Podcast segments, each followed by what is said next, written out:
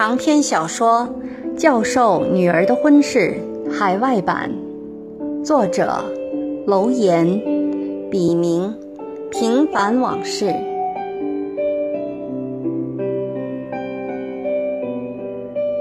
仅以此书献给那些在异国天空下挣扎过、奋斗过、迷茫过、失去过，更收获了的人们。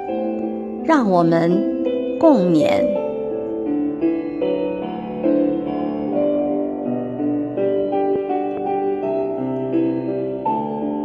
第十七章：百口莫辩。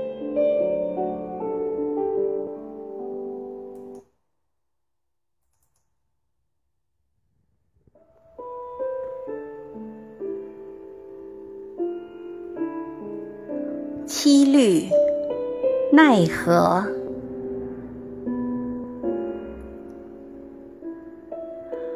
咫尺无由多恶语，天涯相思各婵娟。无聊月尾看花谢，多事年初听雪眠。梦恼离人则怨切。醒愁空枕雨声夜，客身常问家何处？忠孝无期口难宣。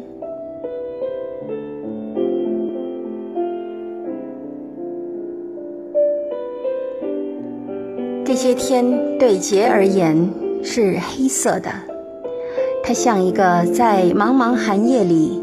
找不到家的迷路的人，孤独、恐惧、焦急，现在又加上了惶惶不安的等待。这段时间发生了那么多事，五被迫离开的现实，早已让他心力交瘁。加之政治处处长口中那悬而未决的处分，像一把悬在他头顶上的利剑。随时都会落下，而结果如何，又像套在杰心上的紧箍咒，让他没有片刻安宁。再这样下去，他真的要崩溃了。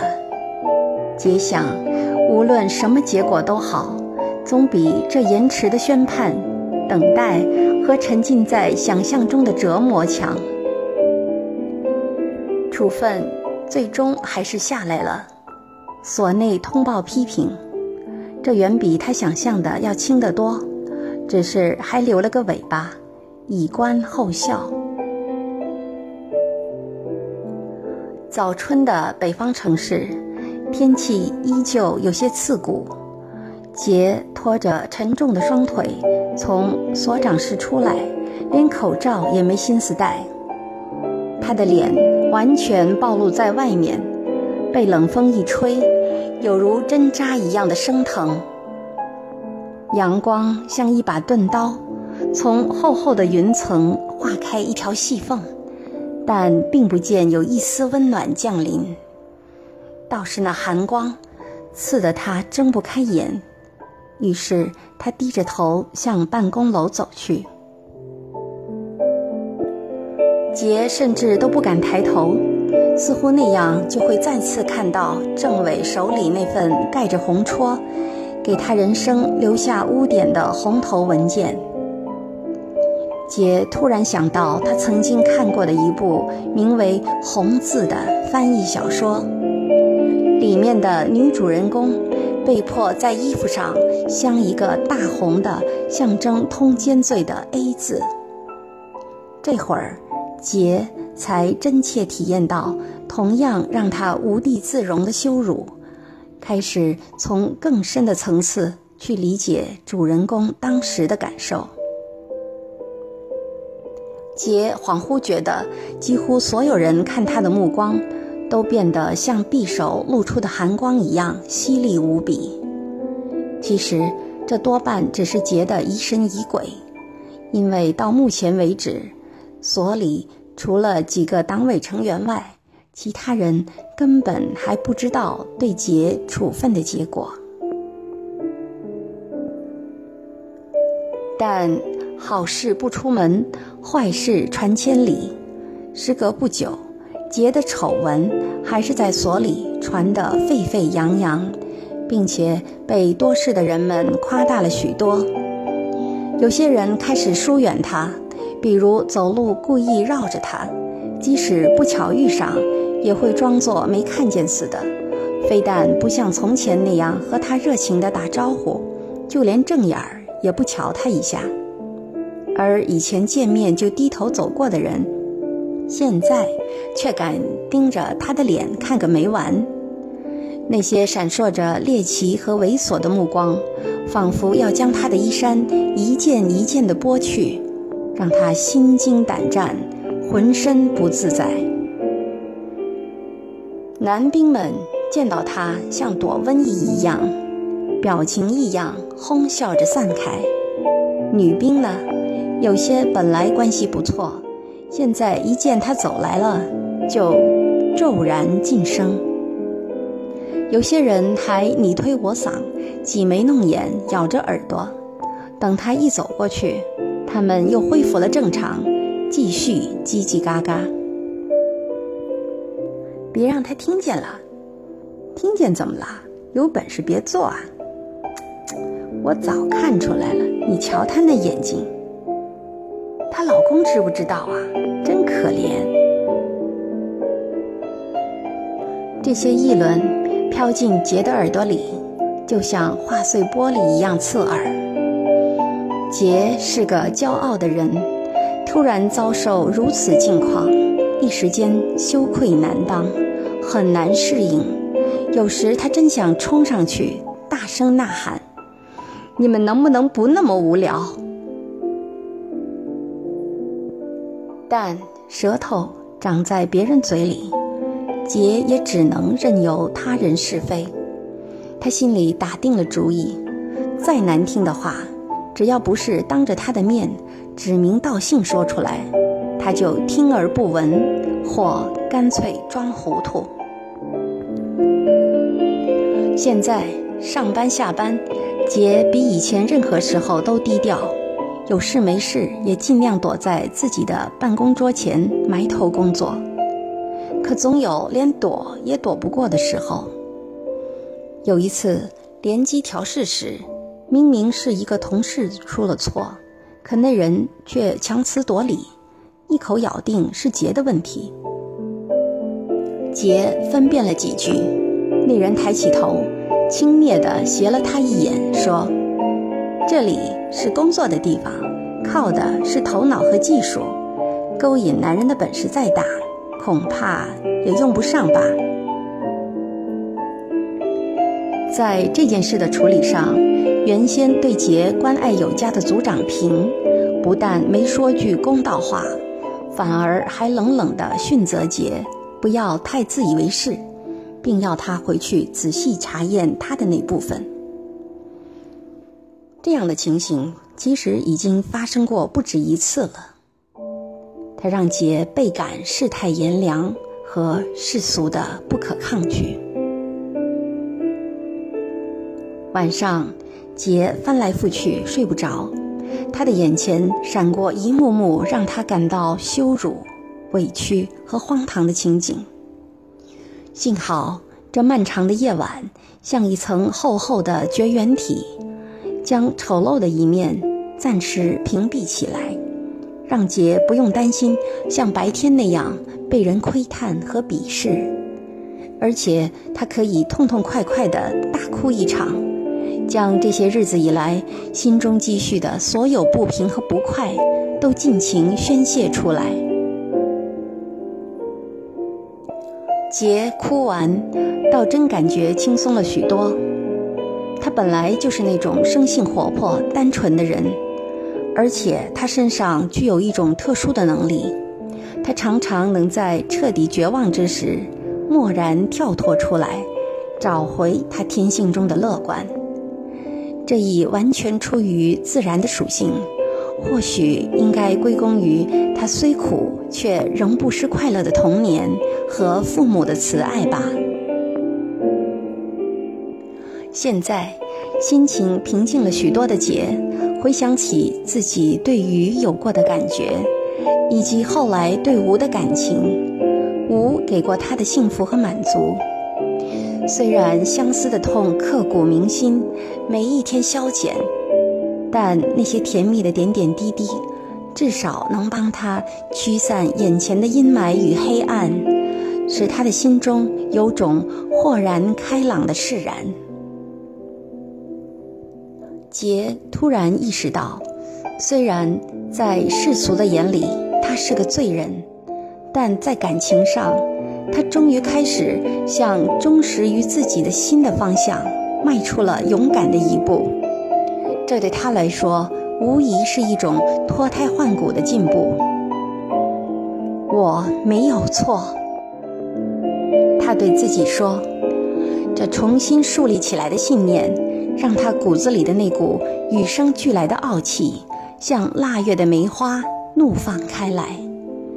他暗暗发誓，他将再也不怕周围的人对他的歧视和诋毁。他要勇敢地迎上去，面对一切。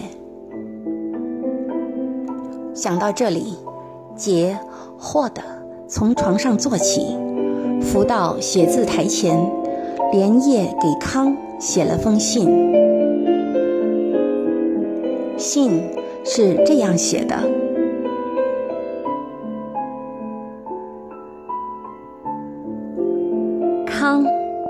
你好，我是下了很大决心，想了很久，才决定写这封信给你的，因为我觉得有些问题迟早都要面对。”暂时的逃避，只是一时的轻松，对真正解决问题，并没有任何的帮助。我想，你或许也察觉到了我最近在电话里的冷淡态度，这绝不是你的错觉，而的的确确是我真实心情的写照。我一直都处在极度矛盾、痛苦之中。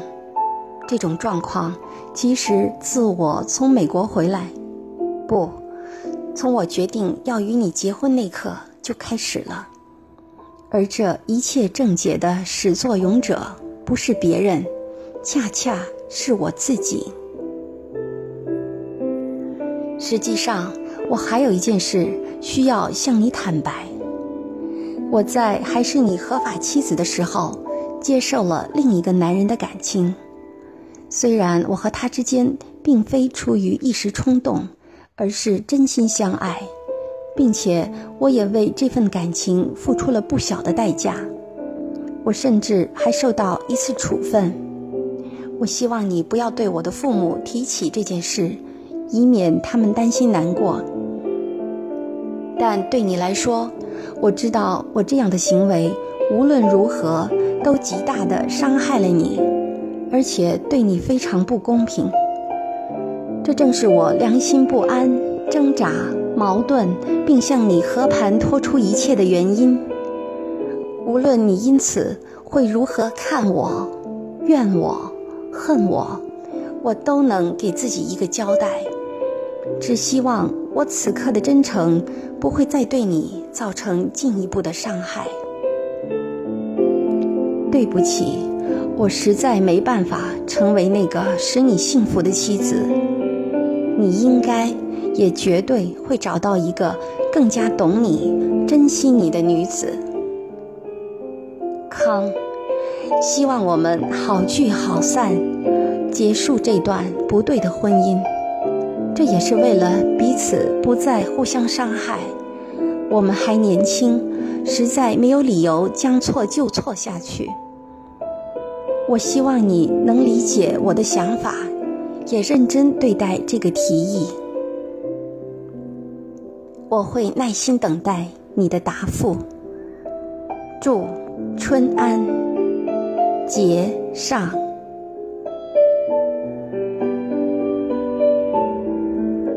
信寄出后，节如释重负。人在做出某种自认为对的决定之前，往往会有一番山重水复，有时还得有勇气经受煎熬。可一旦遵从了自己的意愿，总能让自己的心得到安宁和踏实。这种回报让人有如重生一般。杰的选择又何尝不是对自己父亲的否定呢？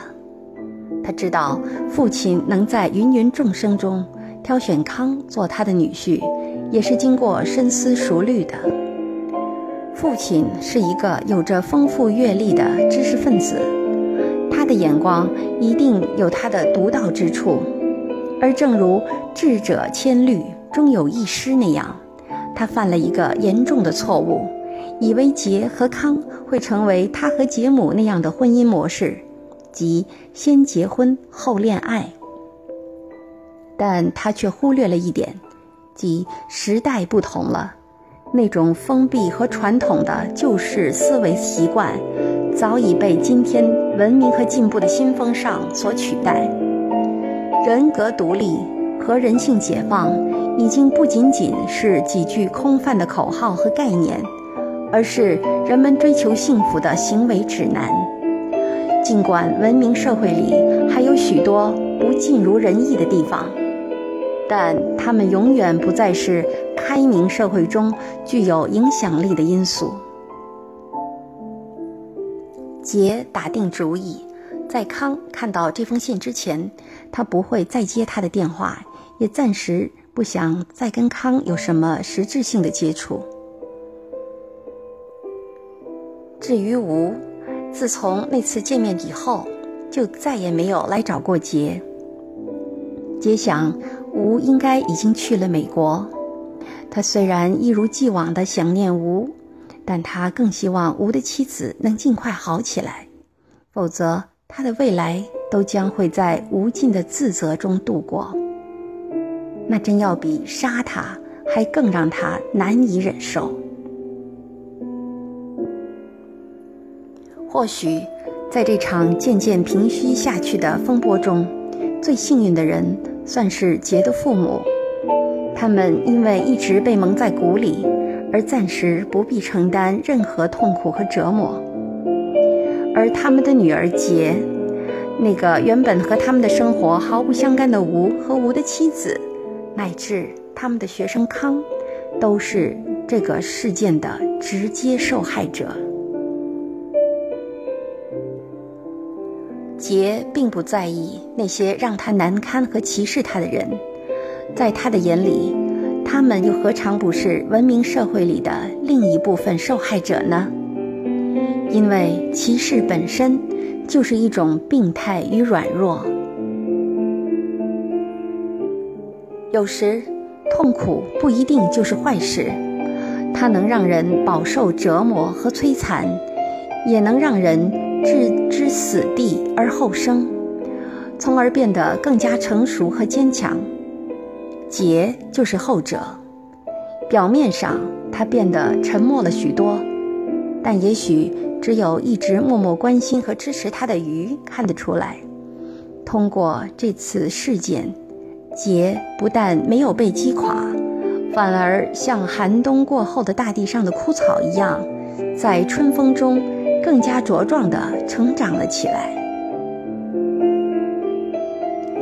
杰每天都在心里对自己说：“让所有人都理解是不可能的，坦然活出自己就行了。”现在，几百号人的研究所里，似乎只有一个人还敢冒天下之大不韪，真心地关心着他。这个人就是鱼。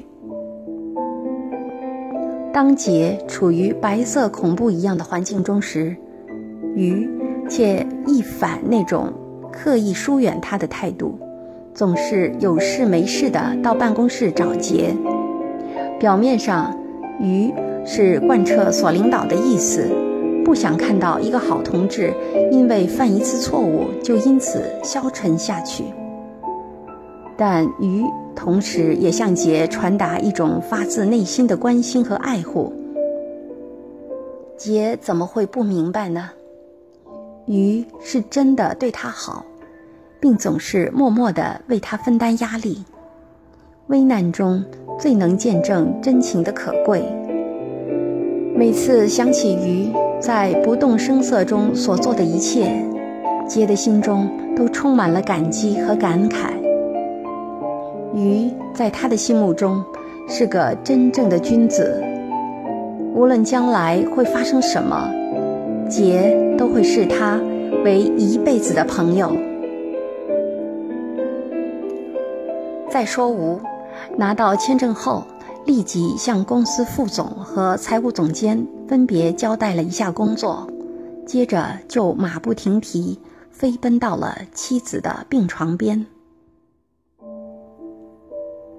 吴的妻子终于苏醒过来，却物是人非，再也不是从前那个聪明绝顶、倾心事业的所谓女科学家了。由于一氧化碳中毒带来的后遗症，吴的妻子现在成了一个不折不扣的废人。看着刚出医院、回到公寓里的妻子，一会儿哭一会儿笑，不是喃喃自语，就是语无伦次。吾心如刀割，欲哭无泪。妻子曾经是一个多么骄傲好强的女子，如果她知道现在自己连大小便都不能自理，将情何以堪？吾真是没有办法接受这样的事实。好端端的一个人，因为他给毁了，他不断的忏悔。怪自己粗心大意，为什么没有早点意识到，在妻子那个单纯而稳定的世界里，丈夫的存在是他唯一的感情支柱。而现在，妻子的世界就像一栋纸糊的大厦，哗啦啦倾倒了。如果他这个做丈夫的稍微细心一点，不是那么轻率。或许妻子也不会有这么激烈的反应。或许，可惜人生从来就没有假设。现在说什么都太晚了。就目前的情形而言，吾不但无法向岳父母、自己的父母交代，就连自己的良心也过不去。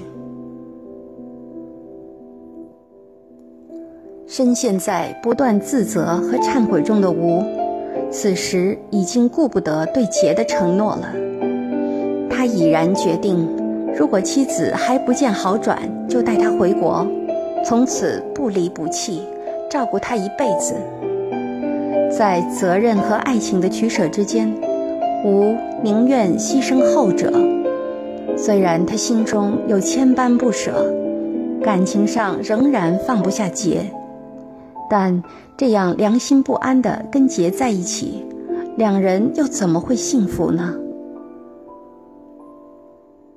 吴一直待在公寓里，细心照料妻子。失去自控能力的妻子，经常会发狂打人，但吴从不还手，也不拦挡，任他发泄，直到妻子自己平息下来。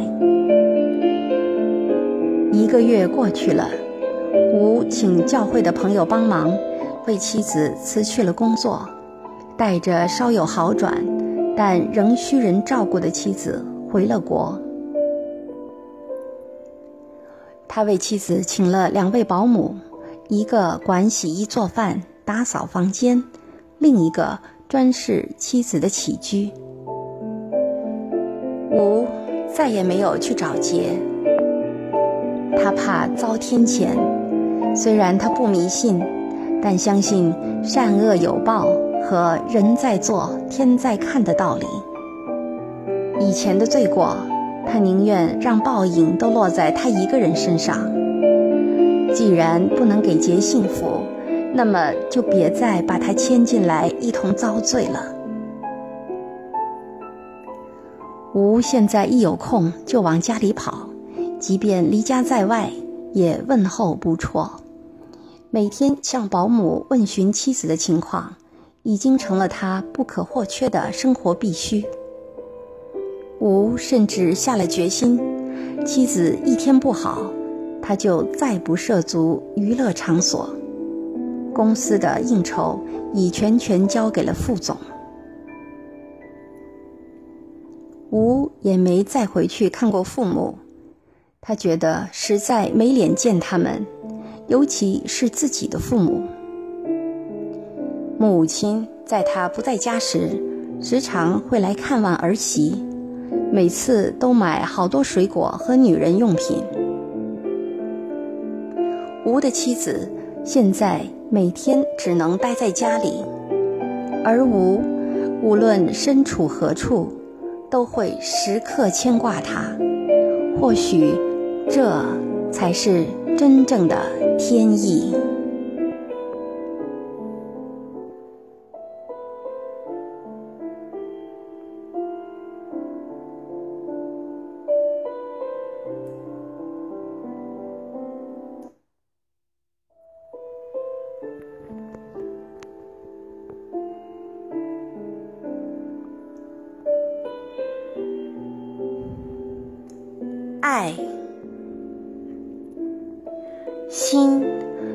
还有期待，就像在黑暗中盼望黎明。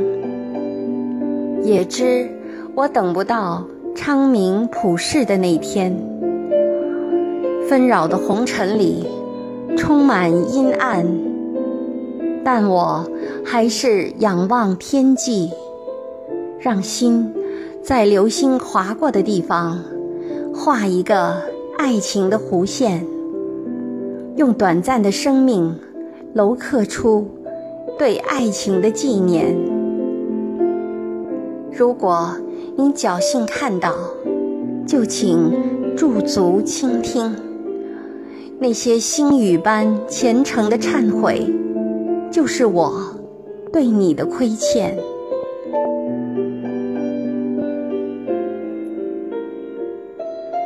爱可以沉重，但不能绝望。爱不仅仅是肉体的相守，更是两颗心默默的祝福，为相爱的人直到永远。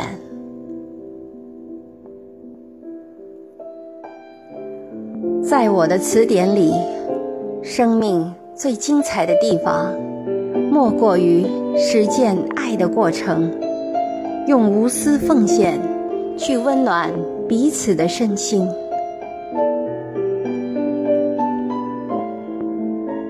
我要求的不多，能和你心心相印，我已心满意足。爱过了，生命就不再空泛。爱，是那恒久的呵护。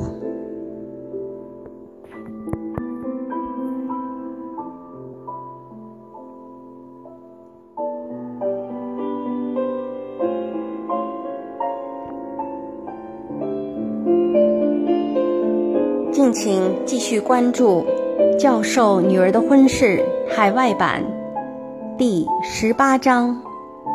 亡羊补牢。